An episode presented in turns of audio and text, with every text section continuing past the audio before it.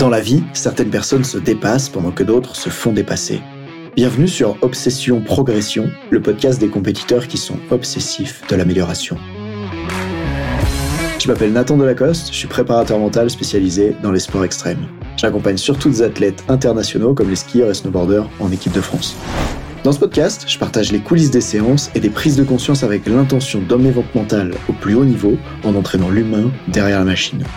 Pour cette quête de performance, je vous parle à la fois mindset, cohésion de groupe, discours d'avant-match, résilience et gestion des émotions. Prenez une bonne dose d'inspiration à chaque épisode, ils sont rendus possibles par Ready to Rock.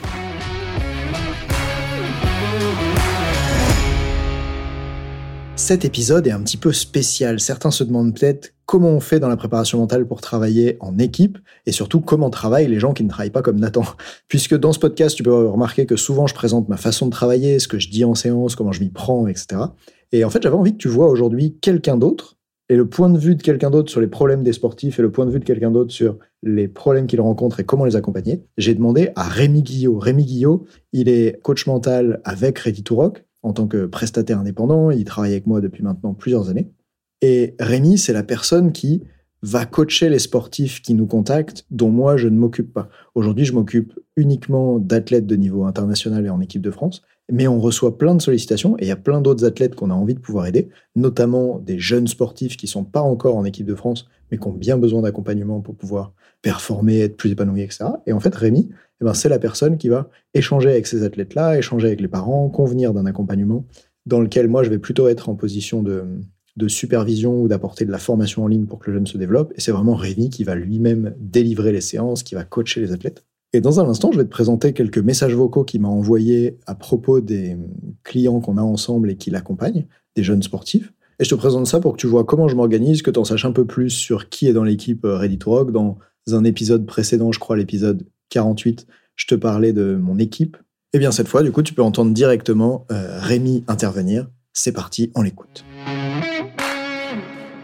Ouais, en effet, franchement, ça, ça, ça roule bien. Je me sens bien en coaching, euh, surtout en ce moment. Là, je vais faire une, euh, la deuxième séance avec. Euh, non, ça se passe super bien. Première séance, c'était sur la gestion de la blessure. J'adore un truc de la gestion de la blessure, surtout qui marche bien avec le basket. C'est la photo de Kobe Bryant avec toutes les blessures qu'il a eues dans sa carrière et essayer de, de sonder avec le sportif, avec le coach, quel est l'état d'esprit de Kobe Bryant pour pouvoir, avec toutes ces blessures, continuer à performer. En gros, c'est un moyen d'aller vers la question de manière élégante. En quoi est-ce que c'est une opportunité pour toi de t'être blessé aujourd'hui? C'est incroyable. Je crois que c'est la plus belle, entre guillemets, euh, transformation intérieure. Lui, il me, il me remercie énormément avant, enfin, avant de commencer, après de commencer. On a fait trois premières séances incroyables. En fait, là où je pense où j'ai été vraiment bon avec c'est que je l'ai accompagné dans sa perception de la préparation mentale. Première séance, lui était persuadé qu'on allait faire de la cohérence cardiaque parce que voilà, ses copains qui lui ont donné envie de faire la préparation mentale, ils faisaient de la cohérence cardiaque avec leur préparateur mental. Du coup, eh bien, au début, on a vu comment est-ce que, à quel moment est-ce que lui pouvait caler la cohérence cardiaque, quels étaient les différents trucs de cohérence cardiaque. Donc, on a fait ça le premier entretien. Je sentais que c'était la première étape pour lui. Et bien sûr, après la première séance. Oh mince, le problème, il est toujours là. Et pourtant, j'ai fait la cohérence cardiaque. C'est quoi le problème? Ok, ben là, on va vraiment sur les croyances. Et là, quatrième séance qu'on a fait ensemble la semaine dernière. Putain, Rémi, c'est fou. Euh. J'avais une certaine vision de la préparation mentale. Et en fait, ça n'a rien à voir. C'est ça, je te remercie. Et là, on a eu un bel échange là-dessus. Le truc, c'est que lui, il se comparait beaucoup à son père. Donc, pas mal dans sa carrière, on fait référence à la carrière de son père. Bah, du coup, on a vu en quoi est-ce que lui il était différent, en quoi est-ce que c'était un avantage pour lui d'être différent de son père sur tel et tel critère, en quoi est-ce que il se crée tout, tout seul les attentes par rapport au fait d'être absolument champion du monde, en quoi est-ce que c'est un inconvénient pour lui. Enfin, voilà, on a, on a vraiment transformé sa manière de percevoir la compétition, où il voyait ça comme un, comme un coup préfixe de sa valeur à, l'instant T, et ce qu'on allait dire de lui par rapport à son père. C'est très, très important pour lui. On a, on a réussi à passer au-dessus et il arrive davantage à percevoir son propre chemin. Ça donne du pouvoir, lui, sur son propre chemin, et en tout cas, ça le fait sentir plus serein à l'approche des compétitions.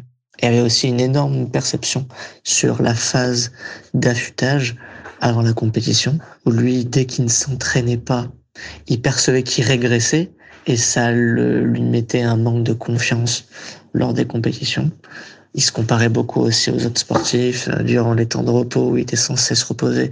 En fait, il était très anxieux et il regardait la préparation de ses concurrents, le classement de ses concurrents, quels étaient les concurrents qu'il allait euh, avoir durant la prochaine compétition.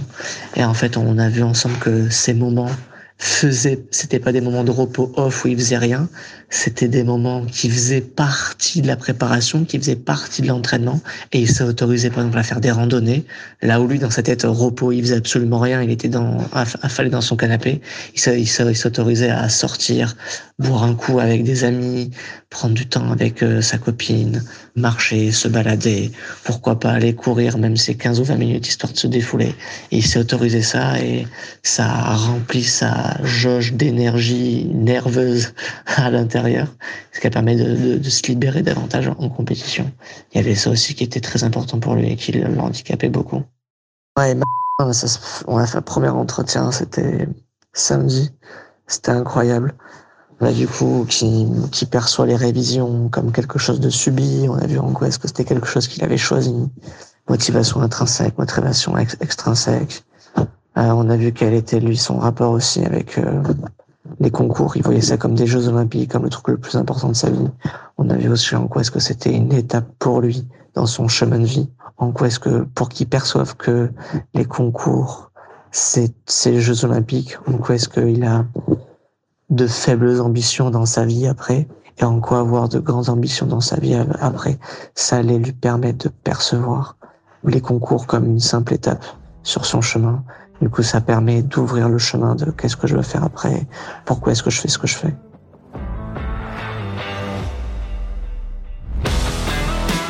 On dit souvent que le mental, c'est 70% de la performance à haut niveau. Pourtant, rares sont ceux qui l'entraînent au moins de 10% du temps. En écoutant jusqu'ici, t'as donné à la dimension mentale un peu plus de la place qu'elle mérite chaque semaine. Bien joué. Ma mission audacieuse, c'est d'aider le monde du sport à se transformer en profondeur, et je veux faire en sorte que plus aucun coach ne passe à côté de la psychologie de ses athlètes. C'est pour accomplir ça que je crée une tonne de vidéos sur YouTube et des épisodes comme celui que tu viens d'écouter. Alors, je vais pas te demander d'inscrire de force tes amis au podcast, et en même temps, si tu peux en parler à quelqu'un qui va l'adorer, quelqu'un à qui ça serait utile, ta recommandation, elle signifie beaucoup pour moi. Si chaque auditeur en parle juste à deux autres, L'année prochaine, on sera des milliers de fois plus nombreux avec l'obsession progression. Salut